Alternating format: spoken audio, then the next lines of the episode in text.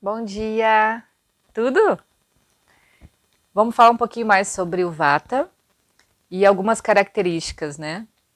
Uh, normalmente são pessoas uh, mais. podem estar mais magras, podem ser mais longilíneas, uh, os membros dos dedos, o pescoço mais alongados, falando num biotipo, né?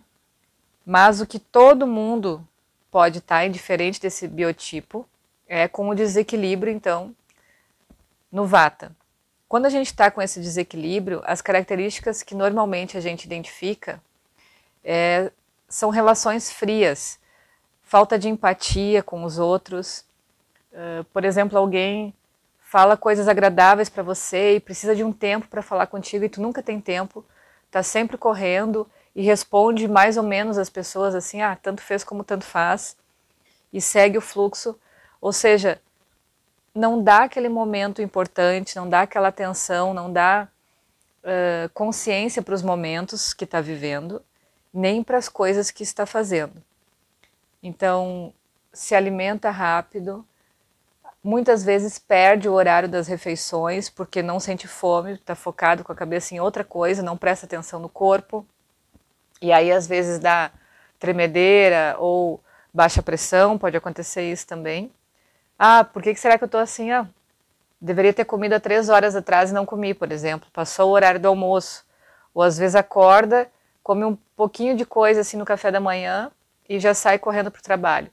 E essa é, é um ponto importante também. Sempre correndo, sempre com pressa. Muitas vezes é estabanado, não não pensa muito na hora de reagir para as coisas, reage de uma forma abrupta, assim, seca, né? E algumas características também uh, no sistema circulatório, dificuldade para ir aos pés, porque fica com constipação, secura, a pele ressecada, secura nos olhos, garganta, tudo isso é o excesso de vento no corpo. E outra, outra característica é perda de memória constante. Então, está fazendo alguma coisa agora, daqui a cinco minutos não lembra mais o que estava fazendo. Algumas coisas nesse sentido, assim, né? Só que quando a gente tem um biotipo vata equilibrado, são pessoas muito criativas, dinâmicas, que não se prendem muito às coisas, podem mudar de ideia. Tem uma característica de liberdade também, de querer conhecer coisas novas, querer trocar ideia com pessoas e acha as relações importantes assim, né? Tem uma consciência de mundo também mais fácil de que do coletivo, né? São bem ligados à natureza, a, a viver na natureza, não estar tá preso, né, em, em lugares assim, tipo, em trabalhar em algum lugar muito tempo fechado. Uh, extravasam com pelas artes, por exemplo, música. É muito bonito de ver o processo de desabrochar, então, dessa característica do Vata quando está equilibrado. Rendem bastante, e trazem muita alegria, assim, são, são bem felizes com essa liberdade, com esse dinamismo.